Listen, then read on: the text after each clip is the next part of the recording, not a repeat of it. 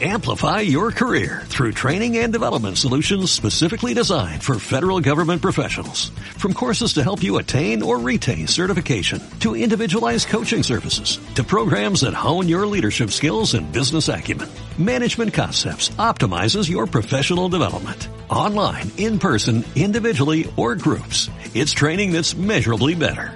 Learn more at managementconcepts.com. That's managementconcepts.com.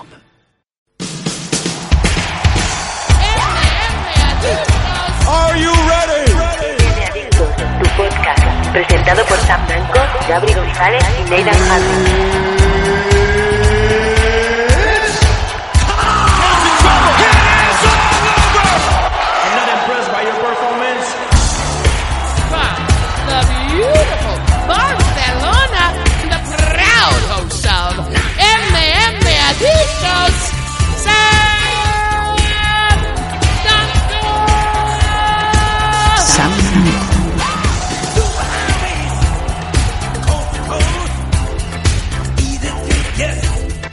Hey, ¿qué tal? Hola a todos, bienvenidos a una nueva edición, a un nuevo programa de tu programa de artes marciales mixtas de cabecera. Estamos hablando de MM Adictos y esta es la edición 154 de ese programa que cada semana te trae lo mejor de aquí y de allí del mundo de las MMA.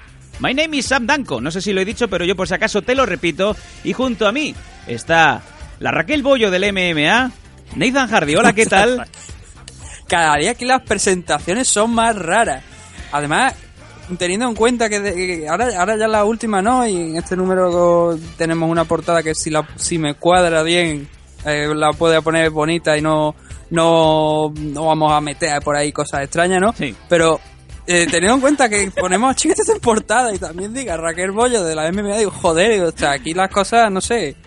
Eh, Tú me entiendes, ¿no? Yo, yo te, no, no, yo te entiendo perfectamente, pero claro, eh, digo Raquel Bollo por no decir que eres un poco la Carmele marchante de las MMA. Y es que... Eh, Bueno, me quedo en el primer escalafón, ¿no? Prefiero el anterior, no el segundo, ¿no? Que acaba que- de decir. Pero bueno, si aquí estamos, ¿no? Una semanita más Sí. tarde, después de MMA Adicto 153, obviamente sigue el MMA Adicto 154. muy bien. Y, y, vamos, y además tenemos una entrevista interesante, una entrevista importante. Mm, La vez anterior que ya tuvimos a esta persona aquí en el programa, pues fue una de las mejores entrevistas que no- en esa ocasión no estuve yo, eh, pero yo la estaba escuchando en mi casa y estaba diciendo eh, me hubiera gustado estar, ¿no? Es una grandísima entrevista y espero que toda la gente pues la pueda disfrutar igualmente ahora en esta, en esta nueva edición como yo disfruté escuchando la anterior.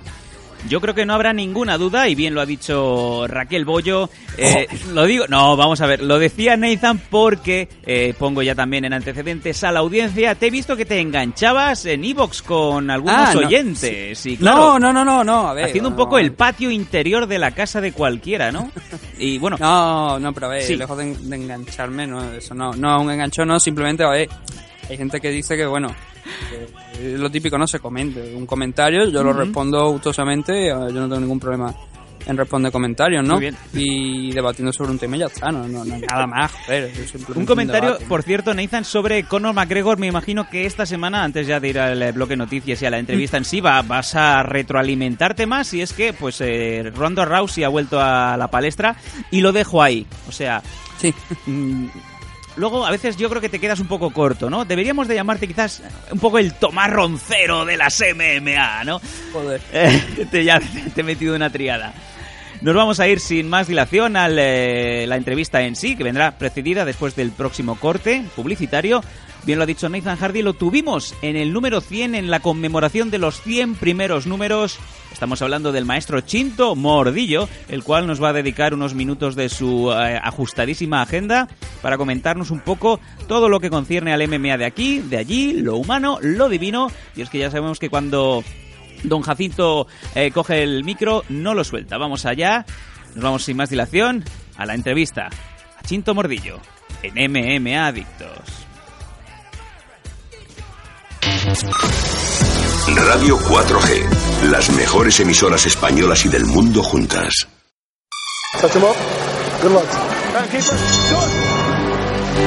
¿Quieres escribirnos? ¿Quieres ponerte en contacto con nosotros? ¿Quieres criticarnos? Queremos muchas preguntas, preguntarnos chorradas también, da igual.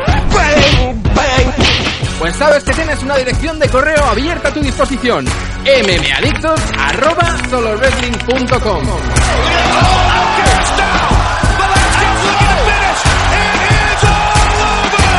mmadictos@solowrestling.com. Te esperamos.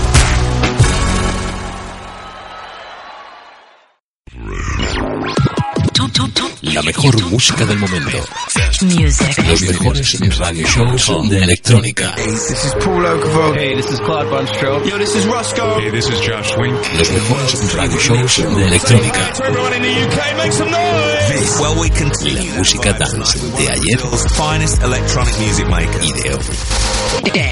Así es. Cadena. It's all good. Tu mejor de baile.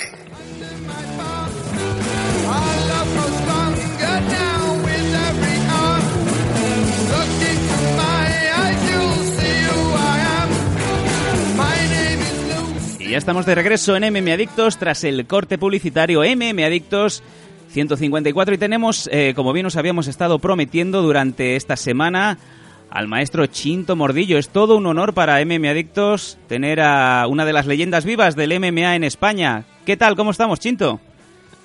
Hola amigos míos, un abrazo muy fuerte para todos los, los oyentes, para todo el mundo de las MMA en España y en especial quiero agradeceros a vosotros el trabajo que hacéis para la difusión de las MMA mundiales y de las MMA nacionales, sobre todo. Muchísimas gracias, familia MMA España. Te agradecemos muchísimo tus palabras y bien, bueno, yo creo que era casi obligatorio el poder hablar contigo y es que mm, te vemos en redes sociales, estás siempre súper activo y bueno, prácticamente la pregunta es, eh, Chinto, el mes que viene tienes un combatazo eh, contra Sí. Freddy. Eh, nos tienes que comentar un poco cómo surgió esto y, y cómo lo estás llevando, el, el entrenamiento y los días previos. Bueno, pues muchas gracias. Es el, es el día 5 de noviembre en Valencia. La promotora es Mixed Fights, que está haciendo un gran trabajo increíble también por, eh, por la zona de, de Valencia y Alicante, la, la difusión de las artes marciales mixtas. La verdad es que hace tiempo, sabéis que yo eh, estoy en activo de alguna manera con las MMA, porque estamos cada semana viajando con algunos de los mejores luchadores eh, nacionales y la verdad es que siempre, siempre tengo muchas ganas de competir.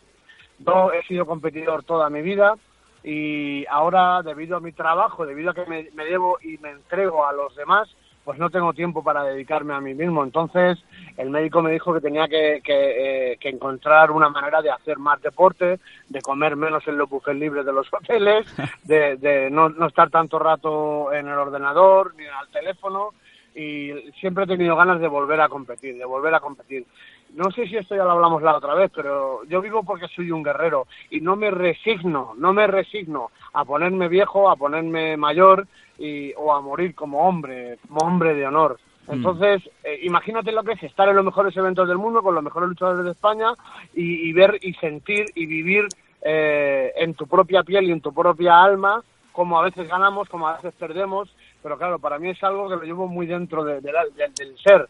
Entonces, siempre, siempre he intentado, he intentado conseguir la motivación para, para que alguien me ofreciera competir, porque yo la verdad que quiero competir, ya te digo, solamente por mí mismo, por mi honor, por mi orgullo, por mi familia, por mis amigos, por mis chicos de España Imperial, eh, por, por todo el colectivo que nos apoya, eh, las MMA españolas, y, y gracias a Dios he tenido la ocasión de que ha salido Freddy el gigante, que creo que es un, un deportista increíble en lo suyo. Es un tío, la verdad, que da impresión verlo cerca tuyo. Mm. Eh, y es un, un gran deportista, como ya he dicho antes. He aceptado pelear conmigo. Eh, Mix Fight, la promotora, nos lo ofreció a través de Nox Solves. Y yo creo que es una gran cosa, porque sí que es verdad que los dos no somos eh, luchadores de élite ahora mismo, las cosas como son, pero yo creo que vamos a dar un espectáculo. Yo por lo menos pienso morir o matar, lo Mm. tengo clarísimo, y espero que así sea, que sea un combate a muerte, por decirlo de alguna manera, porque es lo que deseo. Yo deseo darlo todo y no quiero retirarme. Tengo 46 años, pero por motivos del trabajo no puedo entrenar, no tengo tiempo para mí. Un deportista de élite, un, un competidor de MMA, tiene que ser una persona egoísta. Tiene que comer, dormir, entrenar, comer, dormir, entrenar, comer, dormir, entrenar. Yo no, yo me entrego a los demás. Lamentablemente es así, pero bueno, yo ya, ya- hace ya 20 años que no estoy en la élite de la competición, pero sí que me apetece mucho sentir, sentir eh, eh, eh, toda esa adrenalina, todo ese calor de la gente, porque va a ser un, un eventazo, va a ir muchísima gente a vernos, tanto de Valencia de Barcelona, Cataluña, como de la zona centro, Madrid, Toledo, Guadalajara, y bueno, yo espero que, que va a ser un gran evento y ya te digo, yo espero morir en el combate. Desde luego que sí, y es que eh, yo creo que para los más románticos esto nos recuerda un poco a, a los superfights de, de la época buena de Pride, ¿no? ¿Cómo, ¿Cómo has visto tú esto? Porque es un hombre que es muy corpulento, es muy grande, prácticamente es el doble que, que tú, salvando las distancias, que tú ya eres el Sí, doble sí, que sí, yo. ¿Cómo, cómo te, O sea, ¿cómo has preparado esto? ¿Cómo, cómo has encajado Bueno. este, este game plan? La verdad es que el, el hombre además, además como es cubano, él ha estado mucho tiempo boxeando en Cuba y ha- ha- ya sabes que entrena en uno de los mejores gimnasios de lucha de España, que es el Adog Gym. Desde aquí les mando un abrazo a todos. Y, y- y el tipo se ve que ha hecho que ha hecho lucha grecorromana y lucha libre en Cuba. Se ve que trabaja de noche y que en, y que es seguridad en varias discotecas famosas de Valencia y que el tipo, la verdad es que se defiende, o sea que no es que sea eh, solamente un levantador de pesas, sino que el tío, hombre, cuando ha aceptado el riesgo de pelear conmigo, que yo lo único que sé hacer es luchar, aunque no tenga fondo para hacer cinco asaltos de cinco minutos, eh, sí que tengo fondo para pegarme con cualquier persona de este mundo ahora mismo en la calle y encima de una jaula, encima de un ring, evidentemente, claro. Yo estoy entrenando eh, mm, cada fin de semana con algunos de los mejores luchadores, como ya he repetido antes, en, lo- en los eventos. A veces me da tiempo a entrenar cuando es un evento donde estamos más días con ellos. A veces me da tiempo a entrenar menos porque el recorte de peso que hacen, tal y cual. Pero vamos, que mm, ahora estoy entrenando muchísimo en Valencia, en Madrid. Eh, estoy entrenando eh, con Enox Solves también. Sí. Estoy entrenando aquí eh, en Guadalajara, en nuestra escuela. En Madrid hay varios amigos que nos están echando un cable, como son Javier Fuentes. Eh, en Zaragoza tenemos a Felipe el Negro. Eh, en, en Madrid también está Raúl Guzmán y bueno, pues estamos intercambiando trabajo constantemente. Yo me estoy preparando a- para darlo todo, me estoy preparando para darlo todo. Quizá no pueda dar volteretas en salto por encima de los coches, ¿vale? Pero sí que puedo, sí que puedo pelea- pegarme ahora mismo con quien sea. La verdad es esa. Ganar o perder no me importa. Lo único que me importa es vencerme a mí mismo. Y para mí, ahora mismo, la victoria la estoy consiguiendo. ¿Y qué le dirías a esa gente para, para los indecisos, no? ¿Qué les dirías para que llegaran a pa- para que se decidan y vayan al evento a, a verte pelear contra Bueno, Freddy? Claro, primero, primero que no es un evento que solo lo haga yo. O sea, hay un gran, hay un gran cartel. Tenemos muy buenas peleas en grappling, en MMA. Tenemos algunos de los mejores luchadores eh, del panorama nacional. Eh, en kickboxing, en Muay Thai, en grappling, como he dicho antes, y en MMA. O sea, no solamente eso, pero sí que es verdad una cosa. O sea, uno de los dos va a acabar reventado. ¿Vale? Eso, eso me juego el Rolex ahora mismo. Uno de los dos va a acabar reventado. Y si Dios quiere, no voy a ser yo. Y maestro, bueno, aparte de, de su combate, bueno, da- primeramente la- buenas tardes, todo un honor poder compartir Buenas aquí unos minutos. Mm, es un- todo un honor gracias. poder compartir aquí unos minutos con usted. Eh, además de su, de su próxima pelea, el 5 de noviembre, también eh, nos llegó por, por usted mismo eh, que Carla va, Carla Benítez va, va a pelear en, en Bellator en próximas fechas. También, ¿qué nos puede comentar respecto a ese enfrentamiento de Carla? La verdad es que nosotros hace mucho tiempo que estamos intentando meter luchadores nuestros en, en- en grandes eventos internacionales, ¿vale? Tenemos ahora mismo Felipe el Negro, Javier Fuentes, Enox Solves, ¿vale? Eh, que tienen cinco victorias seguidas en grandes eventos con grandes luchadores. Los tenemos en la órbita de algunos eventos UFC o Bellator. Estamos negociando con los matchmakers. Eh, hace varios años que yo mm, me carteo con ellos. Lo que pasa es que cuando llegan al momento de que de que no mm, de que ya podríamos estar dentro, pues me pierden una pelea en Rusia o me pierden una pelea en. Bulgaria. Entonces tenemos que volver a empezar. Porque eso es lo que hasta ahora, que no les interesaba el mercado español, ahora parece ser, bueno, el resultado está que tenemos grandes campeones dentro del UFC, gracias a Dios, y de que el mercado, no latino, porque el latino ya está abierto hace tiempo, sino que el mercado hispano-europeo también les interesa, pues parece ser que, podemos dar grandes zancadas dentro de los grandes eventos. El primer paso lo hemos dado con Carla en el Bellator el día 10 de eh, noviembre contra Elena Ortinova y yo creo que, que, bueno que tenemos bastantes posibilidades de ganar ese combate. No es el peso de Carla, porque ya sabéis que Carla ha hecho muchas peleas y ha perdido algunas peleas en países que no eran nuestros por puntos y en pesos que no eran nuestros. Claro, porque si, si tuviéramos que pelear siempre 52 kilos, pues tenemos cinco, cinco peleas nada más. Por eso tenemos casi veintitantas peleas en MMA profesionales, porque aceptamos los retos. Entonces, hemos tenido esta gran oportunidad y, y como decía el irlandés, eh, no, no hemos venido aquí para pasearnos, hemos venido para quedarnos. Mm. Si Dios quiere, una vez que demos el paso dentro de Bellator, podemos meter más luchadores. Yo dije hace 10 años, una vez que yo entre en Rusia, ya veréis cómo no vamos a parar de ir a Rusia. Y para mostrar un botón. Yo dije hace tres años, ya veréis cuando yo vaya a China, como una vez que pongamos el pie en el mercado chino, que es un gigante increíble de las MMA, ya lo veréis en los próximos años. Mm, cierto. Eh, no vamos a parar de viajar y, para muestra un botón. Mm. Y yo estoy seguro, porque me conozco, conozco mi manera de trabajar, me conozco, sé cómo lo hago, la gente confía en mí, tanto los peleadores como los promotores. Yo sé que una vez que metamos el pie en el UFC o en el Bellator, no vamos a parar de trabajar ahí. Ya lo veréis, ya lo veréis. Mm. Estamos haciendo un gran trabajo todos unidos tanto entrenadores como promotores, como luchadores, como eh, amigos como vosotros que se dedican a la difusión, que sois súper importantes para que las MMA cada vez sean más conocidas en España, a nivel mundial también, y cada vez sean eh, más profesionales y con mucha más calidad. te, te, agradecemos de corazón todas las palabras, desde luego. Eh, es para nosotros, pues como bien te digo, es un honor pues poder contar con gente como tú, que es uno de los promotores más importantes, no solamente de aquí, también de fuera. Y bien lo has dicho, o sea, eh, Carla ahora va a Velator y luego también... Has comentado China, has comentado pues Suecia. De hecho, estuviste hace poco también en, Suecia. Te llevaste a, dos miembros de España Imperial, a Felipe Ensue y a Lajat. ¿Cómo fue la experiencia en Suecia? Esto fue el fin de semana pasado. Eh, hace poco, bueno, estuvimos en China con Teto Terranosa también. Eh, esta semana también tenemos eh, el Campeonato de Europa en San Petersburgo, WMMA Asociación, y la verdad es que cada vez tenemos más eventos. Mm, me, me, creeréis, porque mis chicos lo saben, que estamos diciendo que no a muchos eventos que ya no nos interesan. La verdad, estoy muy saturado de tanto viajar y algunos promotores eh, no, no vienen a las expectativas que deseamos. O sea, cuando hay pocas bolsas o cuando el viaje es muy largo o cuando los rivales son muy peligrosos, porque por regla general a veces, a veces se llaman de carne de cañón. Así son las cosas.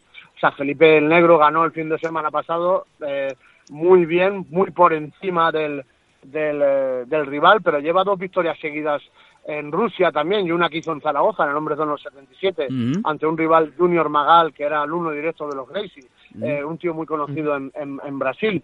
Eh, lo que ocurre es que, claro, a, veces los promotores no suben los resultados a Cerdo eh, o no lo suben a, a, la red porque no les interesa, porque se lleva la sorpresa. La HAT perdió, pero bueno, es que, claro, el que no se arriesga no, no consigue nada. O sea, sin riesgo no hay gloria, como dice la camiseta, ¿no? Cierto. Eh, nosotros intentamos eh, comportarnos bien con todos los promotores y a veces te digo que los promotores no se comportan bien. Ha habido dos o tres casos célebres donde no nos han pagado, macho. Pero no solamente a mí, sino a grandes luchadores internacionales que lo han puesto en el Facebook y lo han denunciado. Hay varias personas que hemos tenido dos o tres eh, disgustos últimamente. No quiero decir las ruinas, ¿no? Pero, pero hay chicos de España Imperial que se han quedado sin cobrar y estamos locos esperando que nos paguen porque según el contrato tienen 30 días para pagarnos, bla, bla, bla, bla, bla, bla. Los chavales pelean y tienen que cobrar al instante, ¿sabes? Por eso estamos diciendo que no a muchos eventos y no a algunos enfrentamientos que sabemos que vamos de carne de cañón, ¿sabes? Claro, claro. Mm, yo la verdad es que, eh, ahora que ha salido el nombre de, Felipe Ensue, yo lo, lo, vi por primera vez en un evento que además precisamente comentamos aquí, creo que fue el Primo 3 me parece, y la verdad es que me, automáticamente me, declaré fan de, él porque me gustó bastante la forma también la que tiene de pelear. Y la verdad me alegra, me alegra saber de él que sigue ganando, triunfando por Europa y ojalá llegue... De verdad, tengo un orgullo ahora mismo de decirte que Felipe se ha transformado de una manera en los últimos dos años, aparte que es un chico joven, con muchas ganas y con mucho ímpetu. O sea, ahora mismo eh, todavía no ha salido el vídeo del Superior Challenge contra un rival de Suiza, de bastante famosillo. O sea, le dio un palizón en todos los niveles. Estoy orgulloso de él. El, en la pelea que hizo en el Hombres de Honor 77 de Zaragoza, lo mismo. Las últimas dos que hizo en Rusia, lo mismo. Lo para que no salen los vídeos. Está súper, súper fuerte. Eh, lo mismo que Noxolver, lo mismo que Javier Fuentes. Eh, lo mismo que Carla Benítez, bueno, y tantos otros, Teto Terranosa y tantos otros que yo quiero con todo mi corazón, pero ahora mismo los que más están sobresaliendo porque están ganando fuera son estos que te digo. No quiero dejarme a nadie en el tintero, ya sabes, Mm. chicos de España Imperial, que os quiero con locura, pero hay alguno que, que sí que la verdad lleva cuatro o cinco peleas seguidas ganando Mm. y eso tiene premio, está, está clarísimo. Felipe ahora mismo está que se sale, os lo digo en serio, de verdad. Tremendo. Muy Y, bueno, nos encantaría tener próximamente a, a Felipe en Sue, desde luego, ya que tenemos Muchas a... gracias. No, no solamente tener los que son más visibles, sino también eh, todo el mundo tiene derecho a, Sí. a participar. Claro, y claro, no- por supuesto. sí. Os quería decir una cosa. Nosotros vamos y arriesgamos y, y perdemos, ¿vale? Pero, eh, como dice la frase, no se pierde, sino que se aprende. Entonces, Mm. claro, Felipe, joder, ha hecho unos combates increíbles con unos rivales increíbles. Eh, Kalamusu, eh, bueno, un montón de rusos que ahora mismo no recuerdo, que casi les gana. Y hemos perdido por puntos, tanto en el M1 como en otros eventos internacionales eh, de Rusia, que vuelvo a repetir que los rusos son los número uno del mundo, no quepa la menor duda. Son Mm. increíbles. Eh, quizá no tendrán tanto marketing como el poderoso eh, tío Sam, ¿vale? Pero la verdad es que los tíos son, los- son unos luchadores de la hostia, macho. Cuando hablo de Rusia me refiero a Chechenia, Dagestán, eh, Ingusetia y todos esos países también de- del Cáucaso.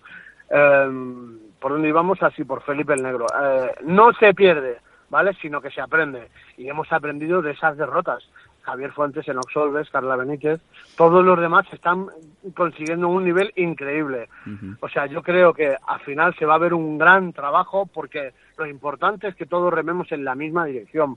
A lo mejor yo me llevo mal con una persona, pero si todos vamos en la, mismo, en la misma dirección y hacemos grandes cosas en el- las MMA españolas, como se está viendo, eh, yo creo que al final vamos a ser un deporte reconocido y un deporte eh, como Dios manda en España. Fijaros una cosa, en Rusia, que sabéis que el deporte es oficial, ¿vale? Que tiene sus subvenciones, sus ayudas y, sus- y, su, y, su, y su fama. En el primer año que hicieron el campeonato amateur hubo 350 competidores.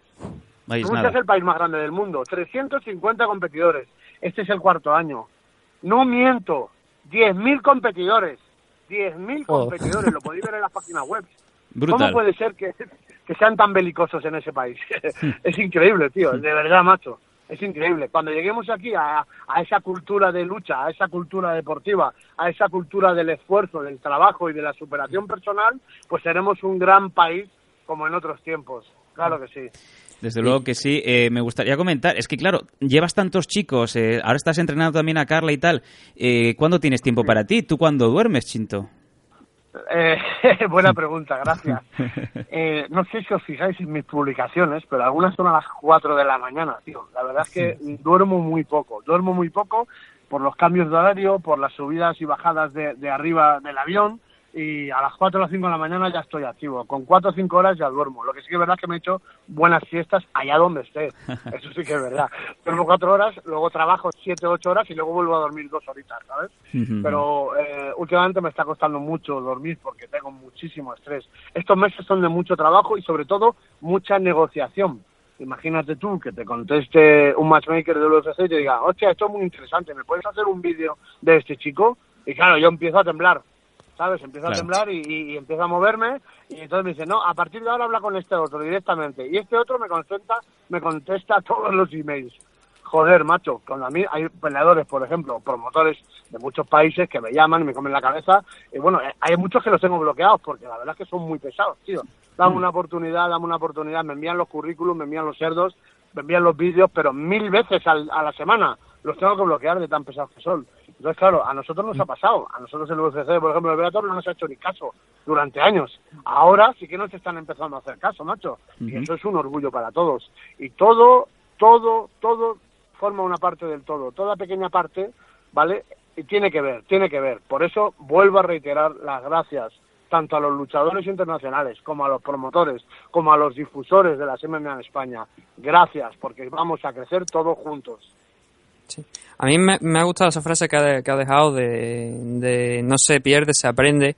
Y creo que es un mensaje importante porque muchas veces, y poniéndolo al máximo exponente, ¿no? Por ejemplo, Enrique Marín, que estuvo cuando peleó en UFC, cuando perdió, mucha gente cuando pierde automáticamente te da la espalda y parece que ya todo lo que has hecho anteriormente no vale para nada. Eh, por eso digo que ese mensaje que ha, que ha, dado usted es importante, porque eh, no se aprende, se, o sea, perdón, eh, no se pierde, se aprende, se aprende y se coge experiencia y los errores de un, de, un, de un combate pues se intentan ajustar para el próximo. Bueno, y además creo, creo que, que es importante, ¿no? Claro, yo, yo creo que Enriquito, o sea, el salto que ha dado es increíble. Bueno, no solo comercial, sino técnico, macho. Acordaros del Enrique cuando peleaba en el Hombres de Honor y luego en, en, en el otro evento de Barcelona, uh -huh. ¿vale? Eh, eh, que el tío pues hacía unas muy buenas peleas siempre, la verdad es que sí, pero ahora la última pelea fue una pelea increíble. Yo estoy seguro que la próxima que haga, que yo creo que la va a hacer en el UFC también, porque la verdad es que levantó mucha expectación y el tío tiene mucho potencial por delante, joder, es muy carismático, uh -huh. es un gran luchador y, y está aprendiendo muchísimo eh, yo creo que la próxima nos va a dar una victoria a todos los españoles, estoy segurísimo, vamos. Mm. Y yo creo que lo importante, amigo Chinto, es eso, ¿no? De que se les ve muy claro. humildes, tanto, tanto Wasabi como, por ejemplo, la semana anterior que entrevistamos a Mar Gómez Lufot, jovencito como sí, es, sí, sí, con los pies en el suelo y sobre todo, pues esos jóvenes, ¿no? Que escuchan el programa o que escuchan a estos chicos diciendo si están en la cima y, y Qué, qué, bien tienen los pies en el suelo para yo poder ser como él, ¿no? No es eso de que uh, dos peleas que ganes o cuatro cámaras que te enfoquen y ya te cambia ah, la vida, ¿no? Cierto, hay muchísima gente que se le sume a la cabeza y ellos mm. nunca llegan a nada. Todo tiene que ver, todo tiene que ver y sobre todo tener buen corazón, tener un carisma, ser simpático, ser buena mm. persona. O sea, estos son artes marciales mixtas. No olvidemos, artes marciales, el código del guerrero, el código del samurái, ética y respeto hacia uno mismo, reflejándose ese respeto hacia los demás. Humildad, benevolencia, coraje, veracidad, honor y lealtad. O sea, eso son las bases de nuestro arte. Nosotros no somos un show, bueno, entre comillas, ¿vale? Somos artistas marciales y es importante que tengan los pies en la tierra, claro que sí. Y el que quiera lo conseguirá. Mm. Sobre todo es importante conocer a las personas, porque mucha gente, sí. por ejemplo, que no los conoce o que no me conocen a mí, pues pueden hablar mal o pueden hablar bien, pero, pero lo importante es que cuando tú conoces a una persona, verdaderamente eh, sabes de qué, de qué, tipo de gente es, y, tanto uno como el otro yo estoy seguro que pueden llegar a hacer grandes cosas, está clarísimo. Hay, hay ejemplos de luchadores, como dice otra persona, que hay, hay otros tíos que son mejores, claro que sí, y hay otros tíos que son más guapos y más, y más, eh, y más fuertes y más listos y, y y más vacilones, pero esos no llegan, esos no llegan. Todo tiene que ver, todo tiene que ver. Y bueno, hemos hablado de Chinto Mordillo luchador, Chinto, Mar Chinto Mordillo entrenador, ahora también vamos a hablar de Chinto Mordillo promotor. Eh, para la gente que no lo sepa, usted está organizando eventos en Madrid de hombres de honor. Nos dijo que era, nos dijo que iba a ser casi todos los meses y nos puede dar más información para que la gente también sepa sí.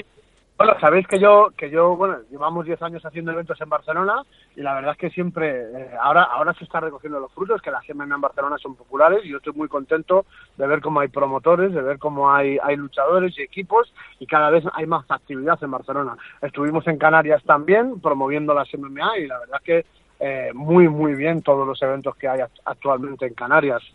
Eh, en Latinoamérica también ponemos, eh, ponemos nuestro granito de arena porque es mucho más sencillo hacer eventos en Latinoamérica porque tienen la televisión por cable uh -huh. y ven UFC todos los días, M1 todos los días, Bellator todos los días. Entonces es mucho más popular. O sea, si, si, si aquí tienes que ir acá a buscar 50 sponsors para que te salgan tres buenos, allí son los, los 15 sponsors los que te llaman a ti. Entonces es uh -huh. mucho más sencillo, ¿de acuerdo? Lo que sí que es verdad es que hay una masificación increíble hay una masificación increíble en, en, Latinoamérica. Cada fin de semana hay 50 eventos y hay cada cual más malo. O sea, hay algunos sí. buenos y hay otros regulares. ¿De acuerdo? Sí. Eh, ¿De qué estábamos hablando? Perdona. De los próximos eventos ah, de hombre. Vale. Yo, sí, ¿Os acordáis que yo dije que, que bueno, que queríamos venir a Madrid? Porque sí. Madrid, no entiendo por qué puede haber tantas veladas de boxeo grandes buenas, tantas veladas de kickboxing y Muay Thai grandes buenas, y no hay muchas MMA. No puede ser, porque Madrid es la capital del imperio. Madrid hay muchísima gente, hay es una ciudad súper grande. Eh, cuando hablo de Madrid hablo también de los alrededores, porque ya todo es tan grande, es como París o Moscú o Londres, que, que ciudades las ha absorbido, ¿vale? Ha absorbido ciudades satélite que están alrededor. Pues entonces nuestro primer objetivo al venir a Madrid, primero que tenía que vivir cerca de Barajas, porque estoy viajando muchísimo. Eh, vivir en Canarias estaba muy lejos, muy lejos, estaba aislado totalmente. Sí. Eh, eh, lo que queremos es eso, es promover las MMA en Madrid. Yo he intentado hacer MMA en la capital, en Madrid. Fijaros que no hay muchos eventos de boxeo, bueno, casi ninguno, de boxeo o de Muay Thai o de kickboxing, y menos de MMA, en Madrid centro, Madrid ciudad. Los, los eventos que se hacen los hacen o en Alcalá, o en Fuenlabrada, o en Leganés, o en, o en mm, eh, Carabanchel, pero no en Madrid. Es que en Madrid no dan licencias, macho. Es muy, muy complicado, muy complicado. Y las dos o tres veces nos, lo nos lo- los han echado para atrás, ¿vale? Y entonces hemos tenido que tirar de, de- de- de locales alrededor. Entonces, ahora tenemos un buen local que está a 20 minutos del centro de Madrid por la autovía 2, por la autopista 2, perdón, ¿vale? Que está en Junquera de Henares. Es una discoteca muy grande que caben 1.500 personas y nuestro nuestro eh, objetivo es hacer un evento casi todos los meses. Ahora el día el día 19 de noviembre hacemos otro evento que se llama Nuevos Talentos. El hombre de los 79 porque el 78 ha sido en Chile. Eh, eh, y luego el día el día 26 de noviembre hacemos otro en Zaragoza y luego en diciembre es cuando queremos tener, meter un pepino gordo, pero en el centro de Madrid. Mi objetivo es conquistar Madrid, conquistar que las MMA sean populares en Madrid, que tengamos eh, grandes luchadores y, y grandes eventos. Ese es el objetivo, porque yo estoy seguro que lo mismo que hay público para el museo, para el kickboxing y para el fútbol, Uy, tiene que haber en las MMA. Si las MMA triunfan en todas las capitales del mundo, incluso en Bangkok, incluso en Manila, o sea, en, en China hay eventos increíbles donde meten 60.000 personas.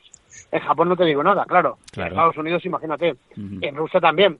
¿Por qué no en Madrid? ¿Por qué no en Madrid? Entonces el objetivo mío, mi mayor obsesión, no es ni pelear, ni llevar a nadie al UFC, bueno, que también lo es, ¿eh? perdonad.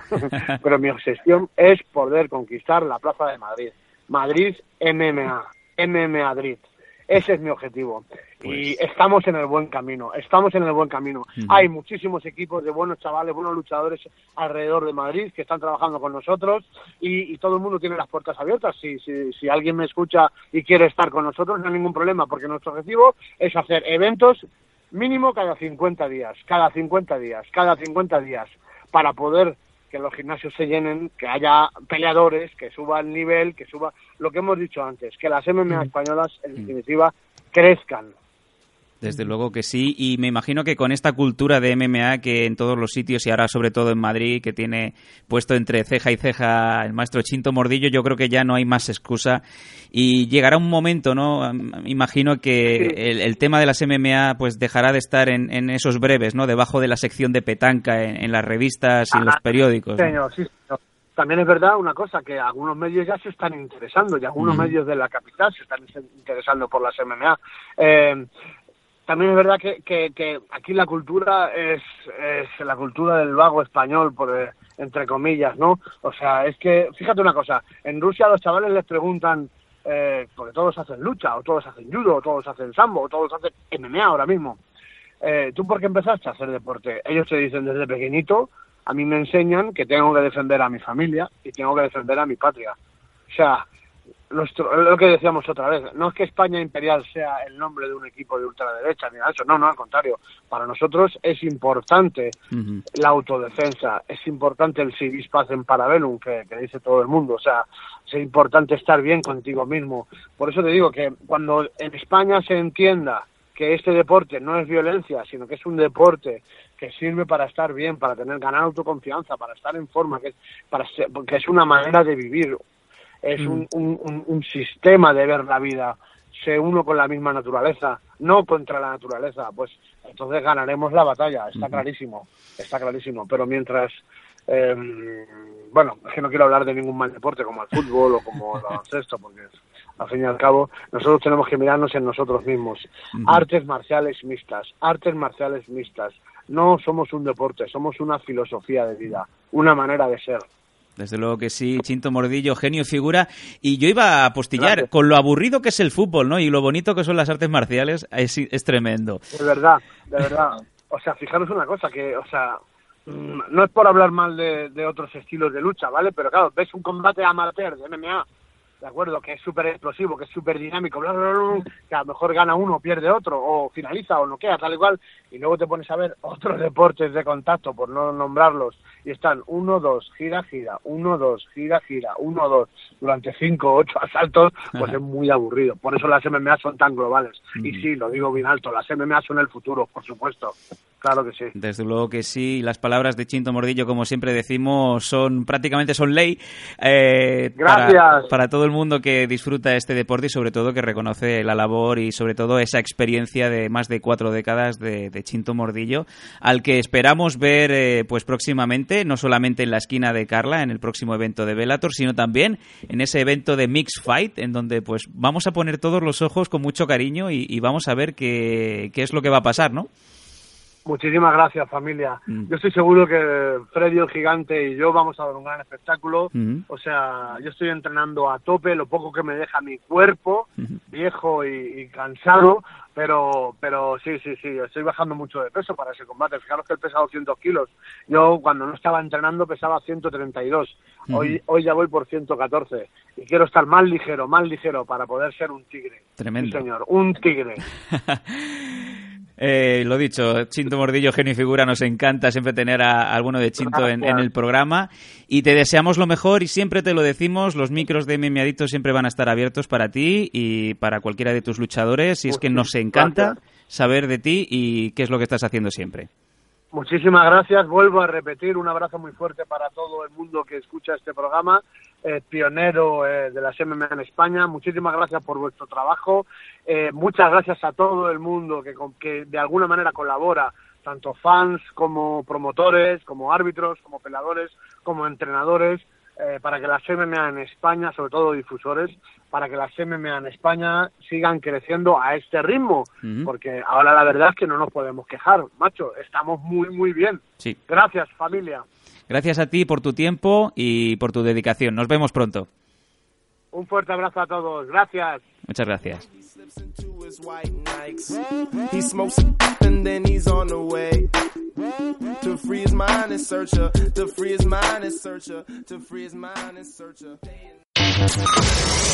Radio 4G, las mejores emisoras españolas y del mundo juntas.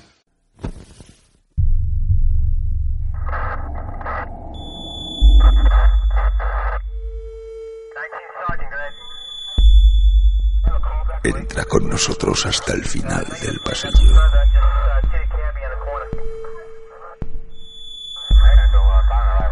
Te alumbraremos con la tenebrosa luz de nuestras velas. Proyecto Misterio. Visitantes de lo insólito.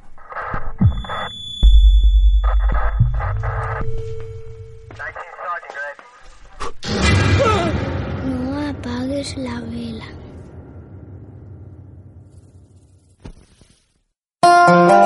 Deportes americanos, música americana, esto es Radio 4G USA.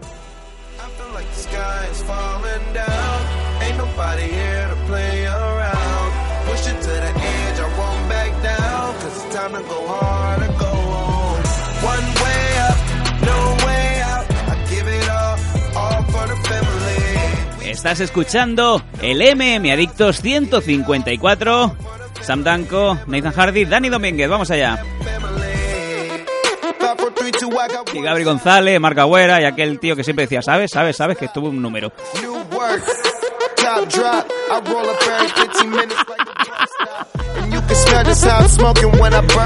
Lo decimos una y otra vez. Con tu tío y con tu tía irás a Beler.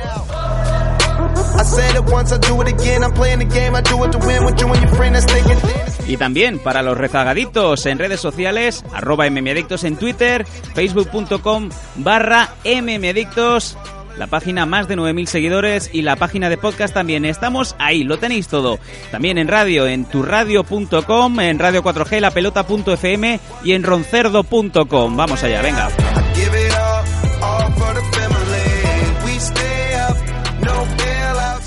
También decimos, eh, bueno, os decimos una vez más que durante el mes de octubre somos eh, parte de la revista Dragon, Dragon también, que es eh, colaborador oficial de MM Adictos. En este mes de octubre aparecemos en las páginas interiores una entrevista que le hicieron a este señor y al, y al Sami, a mí, que soy yo, vamos.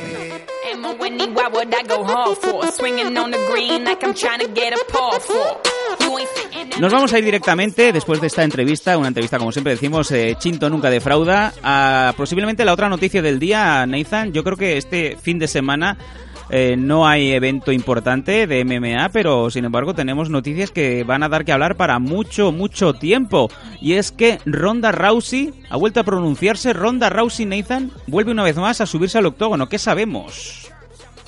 Bueno, pues en una en un programa de radio, de televisión, creo que era de televisión más bien, de allí de, Estados Unidos, Dana, se, Dana White, pues comunicó lo que el día anterior ya se estaba rumoreando, ¿no? Que era que Amanda Nunes iba a defender el título de la división Bantamweight femenina contra Ronda Rousey el 30 de diciembre en UFC 207.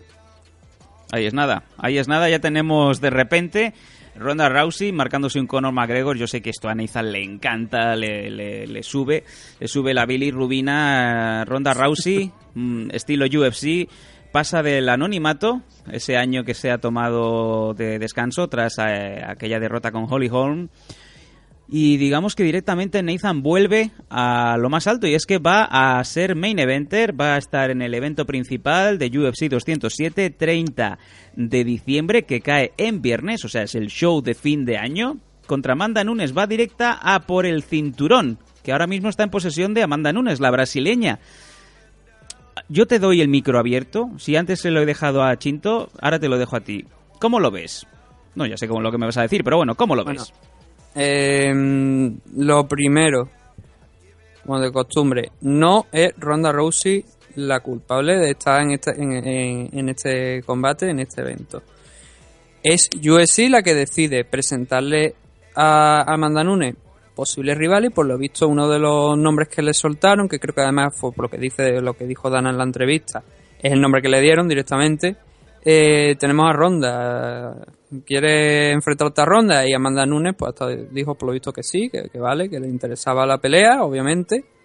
Y, y, así como hemos llegado a esta situación, ¿no? Eh, nuevamente, como en el caso de Conor McGregor, como comentaba la semana pasada, creo que lo, comentábamos con, con Dani, eh, quizás no es lo más, y opino que realmente no es lo más justo para la división. Eh, ¿Por qué? Pues mm, básicamente por lo mismo que, en el caso de Conor McGregor, ¿no? Eh, sobre todo teniendo en cuenta, bueno, eh, hay, hay diferencia. La diferencia principal es que Ronda Rousey pertenece a esta división, Conor McGregor no. Entonces, Ronda viene de un caos. Tal cual. Caos, noqueada, fuera de combate, como lo queréis llamar, eh, contra Holly Hall. Eso fue, pasó hace casi un año ya aproximadamente. Y desde entonces no la hemos vuelto a ver a la jaula. Eh, desde ese momento que la noquean, hemos tenido a Hall de, campeona, hemos tenido a Misha Tate y ahora Amanda Nunes. Y sin embargo, ni se va a enfrentar a Holly Hall, que fue la que le venció, ni se va a enfrentar a Misha Tate, que fue la otra, que bueno, ahí podríamos discutir si realmente un Ronda Rousey contra Misha Tate 3 pues sería interesante o no, o para el tema de decidir contender al título Amanda Nunes, eso ya es una cosa que dejamos así, fuera. Y claro, con Amanda Nunes creo que tampoco tiene historia, me parece que es la primera que se va a enfrentar. Eh, sí, de hecho es la primera vez. Eh, y también además tenemos a, Sechenko que venció a, Holly Hall. Correcto. Según los rankings de USC, Ronda Rousey es segunda en el ranking, teniendo en cuenta que los rankings lo hacen periodistas. Entonces, con la diferencia de Conor McGregor, vale, puedo aceptar que, que lo ofrezcan el combate, pero creo que no es lo más adecuado por el simple hecho, como te he dicho, que cayó noqueada contra Holly Holm. Y lo que más sentido tiene para mí es que primeramente vuelvas y venga esa derrota contra precisamente contra la persona que te quitó el cinturón. Y si eres capaz de vencerla, entonces puedes ya optar al cinturón, pero darle la oportunidad simplemente por el título. Después de un como leí un comentario que eh, ¿dónde fue? Precisamente fue en el grupo de Meme Adicto, decía que Ronda Rousey decía algo, como, puede que no sean las palabras exactas, pero decía algo como que Ronda Rousey eh, había ganado esta oportunidad solo porque solo había perdido contra Holly Holm. Ahí tenemos la contradicción. Interesante, cuanto menos, ¿no? Por lo menos para mí. O sea, que, que, diga- que estemos hablando de que Ronda Rousey, como solamente ha perdido contra Holly Holm, es lógico que tenga una revancha por el título contra, contra un rival, que contra una chica que no es precisamente Holly Holm. Ah, no, no lo comparto, o sea, no estoy de acuerdo. Y además que eh, precisamente es que veo ahí una contradicción grande. Una persona que viene de perder que si yo podía llegar a entender que le den esta oportunidad si, bueno, un- una split decision, una decisión unánime pero muy justita contra Holly Holm o algo así. Puedo llegar a entenderlo, ¿no? Digo, bueno, ha perdido por el título y obviamente no se va a rebajar. A lo mejor ahora está siendo la, la, eh, la arrancada número 2 y teniendo en cuenta que Holly ha perdido con Sechenko y patatín patatán. Pero mm, perdió por KO. Creo ¿Cuál que necesita sido- probar que cuál- se merece esa oportunidad nuevamente y luego optar a la campeona. Que este que si estuviera Holly Hall, digo, lo re- mm, incluso a lo mejor siendo un KO, viendo la, lógica de USC con otros casos, lo puedo llegar a respetar y lo puedo llegar a entender. Pero teniendo en cuenta que ahora es Amanda Nunes la campeona, me gustaría que hubiera pasado por otra rival antes. Y bueno, claro, el hecho es ese. eh, cayó ante Holly Holm, pero a su vez Holly Holm cayó con, con Shevchenko. De la misma manera que eh, Misha Tate también estaba en ese potaje, pero también eh, perdió de manera impepinable con Amanda Nunes. Yo creo que quizá es que no hay muchas más combinaciones que hacer.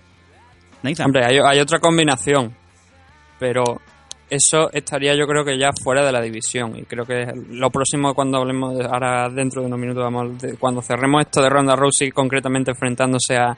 Amanda Nunes vamos a añadir una declaración también de Dana White que nos vendría con los segundos no pero eso segundo como te digo es otra otra parte de la historia Sí. una cosa que viene al lado no Eh, pero sí yo creo que si lo más adecuado lo, lo, lo, lo lógico no desde el punto de las ventas, sino desde el punto de vista de los rankings, es que, por lo menos para mí, Ronda Rousey se hubiera enfrentado con Sechenko y la vencedora de ese, de ese combate ya se hubiera enfrentado directamente por el título. ¿Y tú Eso hubiera que- También te digo que eso Sí. hubiera significado dejar a Amanda Nunes apartada un poco hasta dentro de una fecha. Aquí lo que pasa, Nathan, es que yo mm, me estoy poniendo del lado de UFC para intentar venderte esto. Es posible que Amanda Nunes sea bastante más irrelevante. ¿Por qué te pregunto esto? Justamente, no sé si fue el mismo día o eh, en unas horas de diferencia, eh, contestó Dana White eh, dando este main event en UFC 207 y a la vez también le contestó a Chris Cyborg. Chris Cyborg lleva bastantes semanas pidiendo a Ronda Rousey una, una vez, otra vez y otra más. Y eh, Dana se despachó a gusto diciendo que, vale, vamos a hacer, vamos a hacer la tal cosa. Si Ronda Rousey es capaz de ganar a Amanda Nunes, tendremos ese super fight contra Chris Cyborg. El problema aquí, Nathan, y yo te lo dejo ahí, te tiro ese loop, me lo machacas si quieres o no, es, ¿estamos ya dando por hecho que Ronda Rousey va a ganar a la vigente campeona Amanda Nunes? Porque parece como que la estamos sacando de esta ecuación. No simplemente eso, que parezca eso, sino que eh, ahora mismo las apuestas creo que le están dando 3 a 1 a favor de Ronda Rousey como favorita. Mm. Teniendo en cuenta que hasta un año parada. Mm, yo creo que Amanda se merece un poquito de más respeto, teniendo en cuenta que es la campeona, que ha vencido a Misha Tate. Pero mm, lo que también solemos ver, ¿no? Ese train del, del hype, ¿no? De todo el mundo apoyando que Ronda vuelve, que... Pero yo creo que... mm, De todas formas, también te voy a decir que si bien Dana White ha dicho que mm, esa pelea contra Cyborg de ganar a Amanda Nunes tendría sentido, cuando yo ayer incluso también lo estaba dando por hecho que se refería que iba a ser la siguiente pelea, pero luego es cierto que no ha dicho que sea la siguiente. O sea, mm, aparte de, bueno, tenemos el historial de, de mentiras y promesas que no se cumplen de Dana White, ¿no? Ahí para, también para tener en cuenta. Sí, sí. pero eh, el detalle es que en ningún momento dice que es la siguiente, con lo cual sí, tendría sentido, pero vete a saber cuándo y si finalmente se daría, ¿no? Por supuesto. De todas formas, también hay que añadir, eh, Chris ha dicho, es que yo creo que hay una obsesión extraña, me parece, de la gente, porque ese enfrentamiento entre Ronda Rousey y Chris Cyborg se tendría que dar en 140 y por el título. Es que no tiene nada que ver con el título. Chris nunca ha pedido un combate por el título. Chris lo que quiere es a Ronda Rousey dentro de la jaula peleando en, en un combate. y ya está. O sea, es lo único que quiere. ¿no? Ah, bueno, 140, perdón, 135. 140 no Eh, llega ni de coña. Pero, sí. No, no, digo que eh, está claro porque Cyborg es eh, consciente de que a 140 libras no llega, vamos, ni, ni quitándose un riñón. La cuestión aquí es eso, ella ha pedido ese, ese super fight, exhibition fight, imaginamos en un catch weight, sin cinturones ni nada de por medio. Ergo, quizá a lo mejor tampoco estamos juzga- juzgando de primeras demasiado bien a Dana White, suponiendo que Ronda Rousey pierda su combate contra Amanda Nunes, ya no tendría ningún tipo de problemas con el peso a, a dar, ¿no? Porque si Ronda ya no tiene que tener ese cinturón, el combate con eh, Cyborg puede darse en cualquier peso, ¿no? Pero es que directamente, incluso aunque ganara ese cinturón, el combate se podría dar en el peso que fuera. Ronda Rousey hay que recordar que, porque a lo mejor hay mucha gente que se la ha olvidado porque simplemente la ha visto en UFC o la ha visto cuando tenía el, el título de, de Strikeforce. Pero Ronda Rousey, los combates primeros que tuvo en su carrera y los bueno los primeros creo que incluso llegó a algunos de, de más de ah, no tengo, no tengo ahora el dato por delante pero creo que superaba incluso las 145 Sí. pero ella hizo el debut en, en Strikeforce en 145 libras creo que fueron dos combates y a continuación bajó para retar en 135 a Misha Tate Correcto. y 145 libras precisamente de quién era la división No hay más preguntas, señoría. Bueno, me hubiera encantado tener en este momento a Dani Domínguez, lo tenemos ahora mismo rodando por un tatami eh, en cuanto en cuanto get their shit together. eh, nos gustaría tener a Dani desde luego para darle la contraportada, o sea, ese contrapunto a Nathan, porque yo creo que hemos encontrado aquí a la némesis de del señor Hardy y lo cual pues yo celebro muchísimo. Vamos a ver cómo se va desarrollando esta noticia. De momento, pues eh, esto apenas han pasado 24-48 horas y aquí lo estamos comentando en MM Adictos. Y como no podía haber uno sin otro, nos vamos a ir al segundo tema que también le encanta al señor de Málaga. Vamos allá.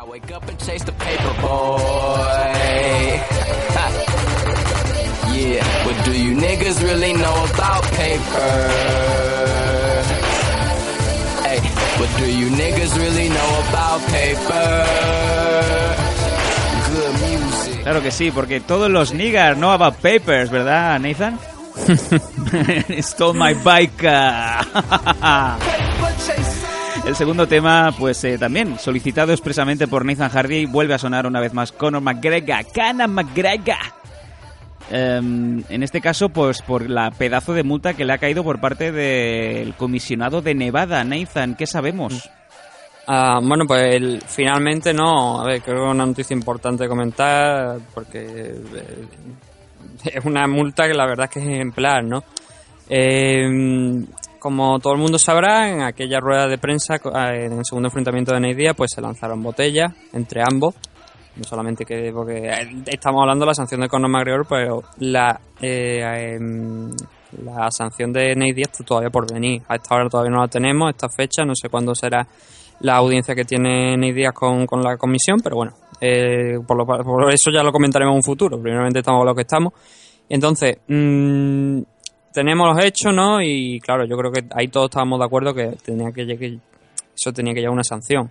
Sobre todo porque además le dieron a, un- alguna niña y hubo problemas incluso. Entonces, mm, originalmente eh, la sanción que el fiscal creo de creo que es de Nevada, es de Nevada pero no sé si el fiscal o fue la, la comisión, eh, la, las medidas que quería tomar contra Conor McGregor eran, bueno, recomendaron que eran 25 mil dólares de, de multa, que ya son muchos dólares, pero bueno, eh, creo que un acto como así, pues una sanción con 25 mil dólares creo que es bastante ejemplar. 25 horas de servicio comunitario y además algo que resultó muy curioso es que era 5 horas de, de entrenamiento, bueno, le dicen media training, de, de aprender cómo tratar con la prensa, ¿no? A Conor McGregor. Sí, Eso resulta gracioso incluso. Sí, sí, sí, sí. En fin. Y lo que tenemos finalmente es que, mm, bueno, el abogado, por lo visto, de Conor McGregor, eh, amenazó incluso con llevarlo a, a la justicia, a la, a la- a la comisión. Y entonces, claro, a la comisión eso no le gustó. Y dijeron, pues ahora en vez de 25 mil dólares van a ser 150 mil y 50 horas de servicios comunitarios. Qué chulo, ¿no? Eh, tal cual. O sea, yo creo que eh, eh, el problema es que si él le hubiera dicho al abogado, estate con la boca calladita, igual hubiera, le hubiera salido la, la, la multa un poco, pues bastante más baja, ¿no? Y, y aún así, 25.000 dólares. aún así, eh, bueno, genio y figura Conor McGregor, el cual pues puso un tuit al- inmediatamente después de saber eh, que tenía que abonar esa suma de 150.000 dólares diciendo...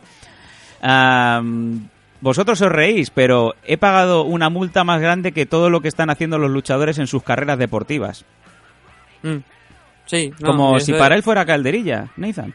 Sí, hombre, se llevó 3 millones, creo que, que comentaron por, por UFC 202. Así que sí, se podría entender como calderilla. Pero también ese comentario yo creo que dice mucho de lo que es la diferencia a lo mejor de sueldo entre algunos luchadores, ¿no? Y que también eso hay que tenerlo en cuenta a la hora de programar ciertos combates, ¿no?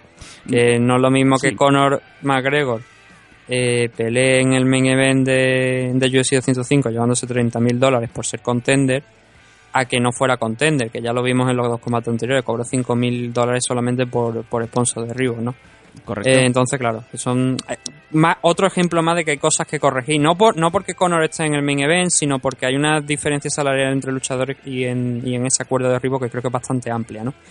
Pero el tema de, de lo de la sanción, eh, bueno, yo también opino que es desmesurada. 150.000 dólares es demasiado. Ya los que sí. 25.000 me podría llegar a parecer algo bastante alto, pero que 150.000 no se le ocurre absolutamente Vamos, a nadie. yo tengo que pagar 150 mil dólares por eh, tirar una botella. Digo, bueno, puedo comprar tranquilamente la, la, fa- la fábrica de Fombella, ¿no? Con, con esa pasta.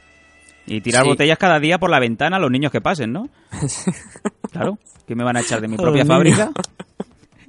Eh, lo que Conor ha dicho, eh, y bueno, y más que, no sé si lo ha hecho público, pero sí que yo lo he escuchado a través de Dana White, que Conor no quiere volver a pelear en, en Las Vegas. Porque, bueno. Las Vegas es la comisión de Nevada la que se, se encarga de legislar todos los, los eventos. Y él ha dicho que no quiere pelear allí. Y lógicamente tiene su parte de razón, ¿no? 150 mil dólares por lanzar una botella. Y no haber sido tú el que ha empezado, que, claro, si a Conor le han metido 150 mil, yo no sé qué a lo mejor qué es lo que le pueden poner a Nate Diaz teniendo en cuenta que él fue el que lanzó la primera. Su, su, su gente, su grupo fue la que lanzó la primera. Bueno, veremos Entonces, a ver yo no sé si la sanción de Nate Diaz será mayor que la de Conor McGregor, pero bueno, eh, en cualquier caso, sí, yo estoy en desacuerdo con lo de los 150.000, igual que cuando estaba de acuerdo con lo de los 5 años de sanción a, a, Nick Díaz. A Chad Méndez. Eh, sí, o sea, es totalmente desorbitado y estoy de acuerdo con él que... eh, bueno, a ver, estoy de acuerdo. Es lógico que él no quiera pelear en Nevada. Ahora bien, yo creo que también tienes que pelear donde tus jefes te digan, ¿no? O sea, al final eres tú el que está para la firma, ¿no? En eso estamos de acuerdo. Pero mm, debe ser tú, debe ser la empresa la que te diga dónde tienes que pelear porque tengan el evento allí. Yo te iba a decir una cosa. Imagínate tú, eh, 150.000 pavos por tirar una botella de agua. ¿Cuánto sería aquí en España por tirar una silla?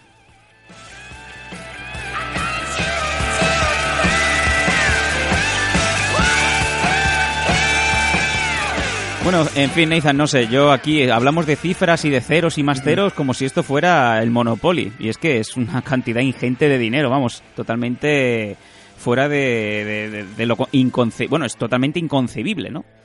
Sí, no, es exagerado.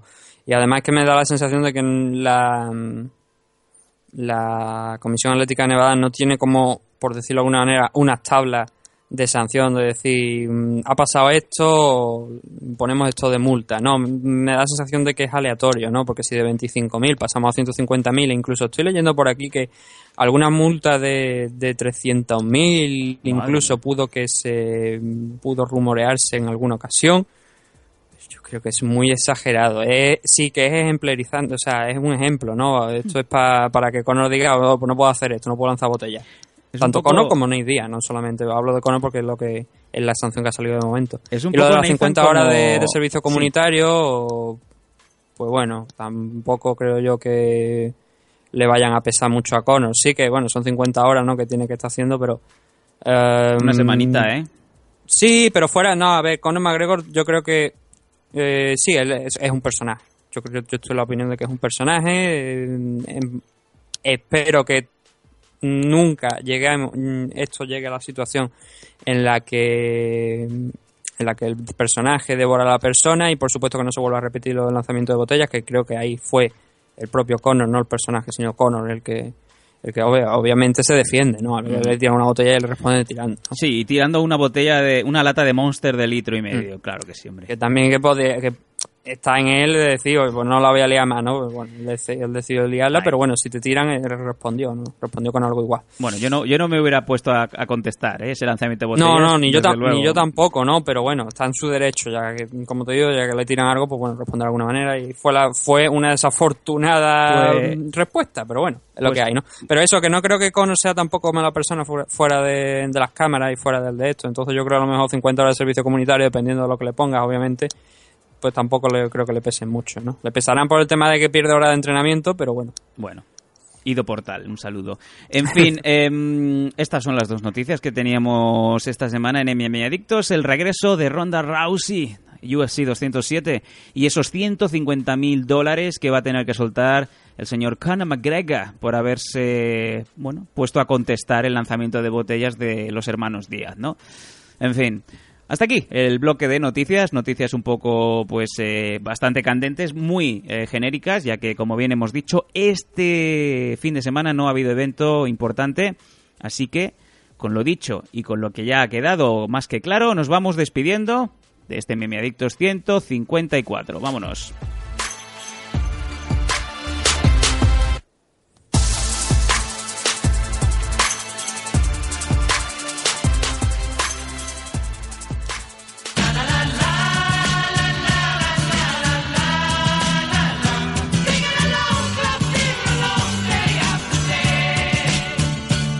Let's go back, back, back to when they used to shake. Sintonía de despedida y cierre, la sintonía habitual de MM Adictos. ¿Y qué programa? ¿Qué programa, Nathan? ¿Qué programa nos anda hoy? eh? Entre, entre los temas de Ronda Rousey, Conor McGregor y sobre todo esa entrevista que hemos tenido a- al bueno de Chinto, yo creo que tenemos programa para, para los meses. Sí, una entrevista magnífica, la verdad.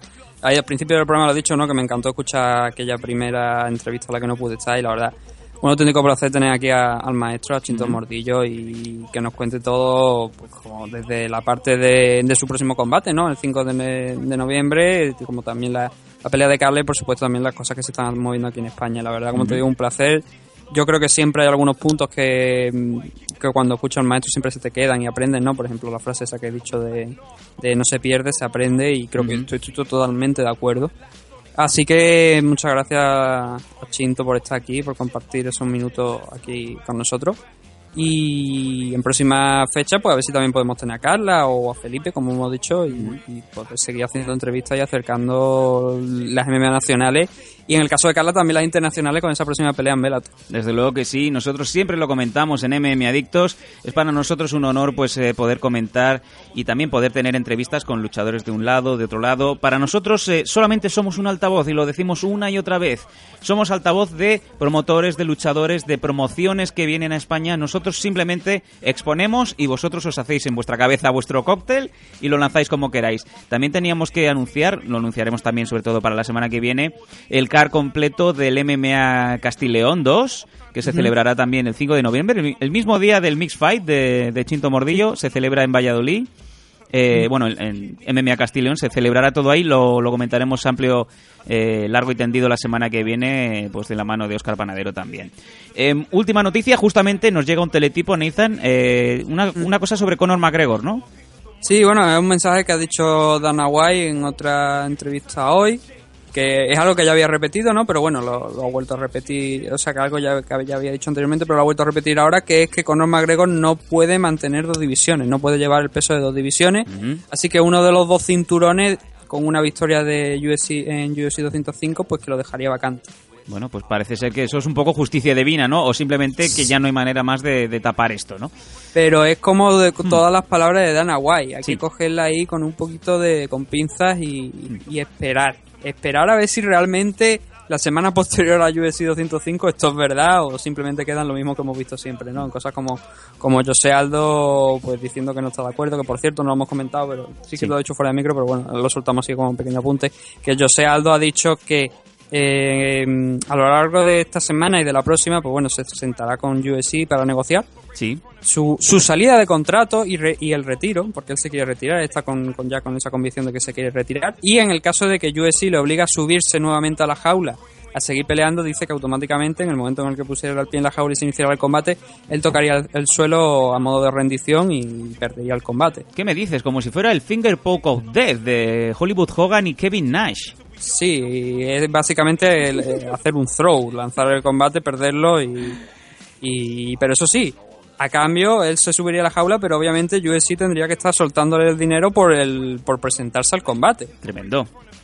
Pues eh, don't blame the player, blame the game, ¿no? En este caso sería, es lo que hay. Mm, Bueno, aparezco con la cara y me llevo la pasta. Sí, sí. En fin, lo dicho, ha sido un placer tener en este número especial al maestro Chinto Mordillo. Y bueno, lo decimos que, como siempre, nos podéis seguir en MM Adictos, en Evox, en iTunes, allá donde, donde pues quieras. Simplemente teclea MM Adictos en Google y ahí aparecemos. Desde el primer día, ya casi encarando séptima temporada. Un placer, Nathan Hardy. Vemos también la semana que viene, si es posible, también volver a contar con el otro comentarista de AFL, don Dani Domínguez. Es un placer tener siempre a Dani, que no se le va mucho el nivel de los comentarios. Y humildemente Sam Danko también nos dice, hasta dentro de siete días, no os vayáis y pasarlo bien. Hasta siempre amigos.